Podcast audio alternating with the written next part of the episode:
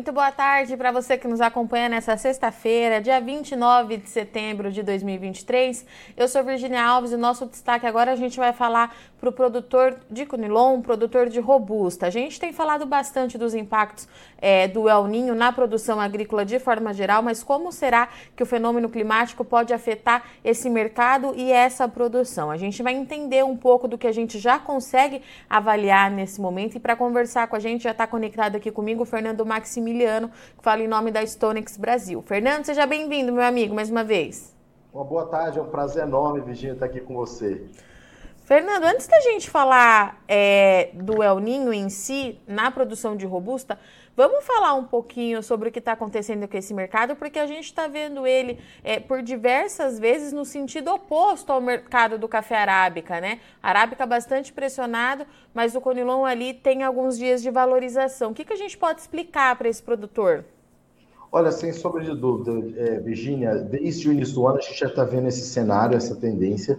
O que, que acontece é que, ah, enquanto o mercado de arábica ele segue, de certa forma, pressionado, é, é, principalmente devido a uma produção aqui no Brasil né, maior, obviamente não é uma produção recorde, mas é maior do que a do ano passado, a gente viu um choque de oferta muito severo no café robusta, lá na Ásia. Então, a Vietnã, né, a gente teve problema, principalmente estoques muito baixos de passagem, e a gente viu uma quebra, né, por conta do Laninha, uma quebra na produção de café da Indonésia de mais de 2 milhões de sacas. Então, Virginia, enquanto por algum tempo né, o mercado asiático se tava, estava sendo o mercado mais competitivo, ou seja, mais barato, né, diferenciais negativos na casa de menos 150 dólares por tonelada, menos 100 dólares por tonelada, a gente viu né, nesse, nessa condição isso mudando. Então, hoje, para vocês terem noção, o diferencial lá na Ásia é na casa de 300, 400 dólares a tonelada. O que, que isso quer dizer? Positivo. Quer dizer que esse valor é 300 dólares acima do que está sendo negociado na Bolsa de Londres. Resumindo, é um mercado mais caro, né? É uma origem mais cara. E enquanto isso, o Brasil se manteve competitivo, a gente não teve problema severo, né? Claro, a gente sabe que a produção do robusto no Brasil dessa última safra não foi tão grande quanto é, em anos anteriores, né, principalmente no Espírito Santo, teve um probleminha climático aí, mas não foi tão severo, e aí você vê o Brasil sendo é, um país né, origem mais competitiva, por isso que a gente viu também o maior apetite das exportações brasileiras de robusta. Isso tudo é um cenário que a gente está enfrentando neste exato momento, Virginia.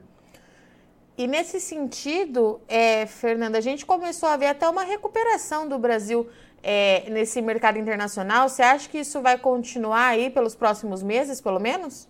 Sem dúvida, isso tende a continuar, tá, Virginia? A gente viu aí no mês de julho, se não me falha a memória, um aumento de mais de 300% nas exportações do café robusta. A gente viu no mês de agosto é, um aumento de mais de 400% nas exportações do robusta.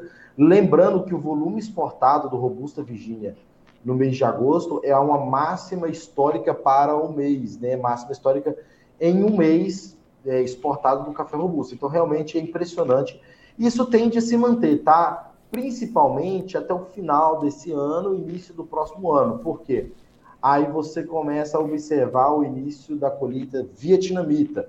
Geralmente ela começa em meados de novembro, mas esse café começa a ficar disponível no mercado aí a partir de meados de dezembro, tá? com pico de comercialização em janeiro. Então, enquanto a gente não vê esse café vietnamita entrando com mais força no mercado, o Brasil continuará sim tendo, tendo esse protagonismo que a gente está vendo. E Fernando, quais são as informações que a gente consegue ter é, de lá, né? Como é que estão as condições para esse produtor? Porque eu sei que a gente é, acaba tendo certa dificuldade de ter informação, é, mas o que, que a gente pode falar? Esse produtor, ele está animado? A safra deve começar por lá dentro do esperado? Então, esse é um, um, outro ponto de discussão, né? Se você, se você olhar os dados do USDA, né, o Departamento Americano, eles apontam para uma recuperação na produção para essa temporada que vai começar a colheita, né? Só que quando a gente fala com participantes do mercado, né, players, tanto na Ásia como em outros países, a perspectiva do mercado é que, na realidade, a produção seria um pouco menor. Então, realmente existe aí um, uma, um certo nível de incerteza, Virginia. A gente vai ter que esperar para ver. E vamos trazer agora, então, as condições climáticas. O El Ninho, né, Fernanda? A gente fala bastante, tem falado muito do El Ninho, porque gera muita incerteza. Tivemos um calorão aí há poucos dias que trouxe preocupação em todas as áreas. Mas quando a gente fala em El Ninho e robusta, né? O que, que a gente tem de informação, o que, que a gente consegue avaliar nesse momento? Olha, é, isso que você comentou aí é realmente crucial, Virginia. A relação do El Ninho com o Robusta, ela, ela, ela realmente né, preocupante quando a gente analisa os eventos históricos, tá? Não que não existe assim, uma relação direta, por exemplo, é, do Arábica com problemas do El Ninho, né? Inclusive, na última vez que a gente teve El Ninho, a produção de Arábica até avançou. Claro, isso não quer dizer que não pode ter problema mas o cenário para o robusto ele é um pouco mais complicado. Vamos só recapitular, Virginia. A última vez que a gente teve um aninho aconteceu é, entre os anos de 2014 e o início de 2016, tá? E lá naquele período, o El Ninho começou um El Ninho fraco, depois moderado. Quando foi no final de 2015, início de 2016, é, esse El Ninho avançou para uma intensidade forte. Bom, o que, que aconteceu naquela época, né? a, a gente viu aí a produção de café robusta caindo por dois anos consecutivos. Virgínia, a queda foi severa. Se você pegar o que foi produzido em 2014 e comparar com o que foi produzido em 2016, ou seja, dois anos né, de diferença, a queda foi de mais de 38%. Então, é claro que existe um certo nível de preocupação com relação a esse El Ninho. E ó, o que a gente olha hoje em dia, tá, Virginia? Se você olhar os modelos do NOAA, ele tem apontado, e claro, sempre fazendo aquele aviso, né? É modelo de previsão climática, então existe um certo nível de certeza, mas quando a gente olha a última atualização do modelo, nós estaríamos aí enfrentando um El Ninho forte no final de 2023 início de 2024. Então, de certa forma, se assemelha, tá, Virginia? Mas é importante mencionar não seria né, um impacto, a gente não acredita que o nível de impacto seria similar ao que aconteceu lá atrás, porque existem algumas diferenças. Lá, né, como eu disse, foi um El prolongado, ele começou em 2014, ele só foi ter esse pico de intensidade do final de 2015, mas ele já estava acontecendo há um ano, né, há mais de um ano. E esse não é o cenário atual. A gente teve um primeiro semestre de 2023, inclusive, com volumes de chuva muito bons para as regiões tanto de Arábica como de Robusta. É, um outro detalhe importante é, naquele período, os produtores não usavam sistemas de irrigação tão eficientes como a gente tem hoje.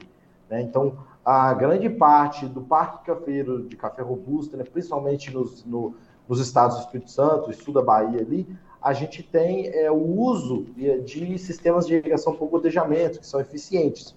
E, para finalizar, a gente também tem uma questão é, dos reservatórios hídricos. Então, naquela época, não tinha o número de reservatório hídrico disponível como a gente tem hoje nessas regiões. Tá? É, e, claro, um outro ponto é que no pico da, do, do, da crise naquele período, o poder público né, proibiu os produtores de usar os sistemas de irrigação, né, porque eles é, direcionaram o uso da água para usos essenciais, o consumo humano. Então, existem essas diferenças que, obviamente, não são pequenas, mas o fato da gente ter um El Ninho aí com possibilidade de ter intensidade forte em períodos críticos, né, de, de desenvolvimento, é período de expansão dos frutos, enchimento dos frutos, isso sim é um pouco preocupante, tá, Virginia?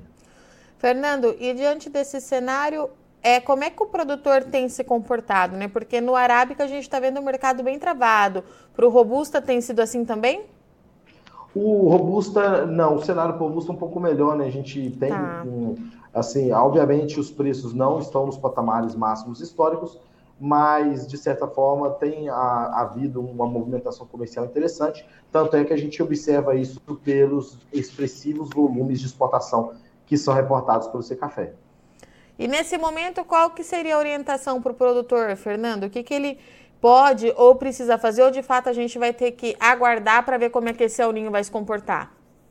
É, do ponto de vista agronômico, obviamente, o produtor ele tem que lançar a mão das ferramentas, uhum. né, fazer uma boa gestão dos recursos hídricos, é, fazer o uso de sistemas de irrigação, né? Mas com relação ao mercado, é importante sempre monitorar. Virginia, como eu disse, a gente está falando de questões climáticas, Então é difícil a gente realmente bater o martelo e falar isso vai acontecer ou isso não vai acontecer. Mas é claro que é, você bem disse aqui, né? A gente viu o mercado com movimentações interessantes há algumas semanas. É, preços futuros chegaram a avançar, né? É, principalmente por conta do, da, da, aproximação dessa onda de calor que a gente enfrentou aqui no, no, no Brasil como um todo, né? Temperaturas ultrapassando 40 graus Celsius. E lembrando, tá, Virginia? Temperaturas acima de 34 graus Celsius por períodos prolongados tem potencial para impactar né, os estágios iniciais, florada, chumbinho. Então, é preocupante. A gente viu preços avançando e agora a gente já observa também a, os modelos mostrando o retorno das chuvas em algumas regiões, o que arrefece a, as preocupações desses agentes lá fora, né? Então, é realmente um, um cenário de monitorar, mas é, existe esse potencial que preocupa a gente de certa forma. Muito bem. Fernando, obrigada, viu, mais uma vez pela sua disponibilidade vir conversar aqui com a gente. Você sabe que você é sempre muito bem-vindo e a gente continua se falando, então, para ir atualizando, principalmente quando a gente fala nessas questões climáticas que a gente precisa acompanhar no dia a dia, né, Fernando? É isso aí. Eu que agradeço, tá, Virginia? Para mim é sempre um prazer enorme estar aqui com você, compartilhando essas informações cruciais com os produtores. Muito obrigada. Bom final de semana, meu amigo. Portanto, então, estivemos aqui com o Fernando Maximiliano, da Stonex Brasil, que trouxe para a gente o que pode acontecer com a produção de conilon por conta dos impactos do El Ninho, né? O último El Ninho trouxe problemas aí severos para esse produtor aqui no Brasil, mas a gente sabe que a gente tem alguns pontos hoje que são bem diferentes do que em 2014, entre 2014 e 2016, que foi a duração do último El Ninho, mas o ponto positivo que o Fernando trouxe para a gente é que existe sim essa preocupação, mas no momento esse café do Brasil ele está mais competitivo no mercado. O produtor precisa prestar atenção nisso e aproveitar as boas janelas, as boas negociações que estão aí disponíveis. A gente já viu o produtor avançando bastante. É, com as exportações. No mês passado, exportação de Conilon aí acima de 400% em comparação com o último ano. É um volume significativo. Tudo isso porque a gente tem uma incerteza muito grande em relação à oferta da Ásia. É, o Vietnã começa a colheita agora, é, em meados de, de outubro, é para estar tá colhendo, mas a gente tem uma preocupação muito grande, porque enquanto o, o USDA fala numa recuperação das lavouras, os players e os traders falam que a situação é bem complexa por lá e que a produção do Vietnã não deve avançar nesse ano. Enquanto isso, a gente tem o café do Brasil sendo mais competitivo, um mercado mais barato e o mundo apostando nessa matéria-prima nesse momento, tá certo? Eu sou Virginia Alves, agradeço muito só a audiência e companhia, mas não sai daí que já, já tem o mercado da soja, o fecha da semana para você aqui na tela, é rapidinho.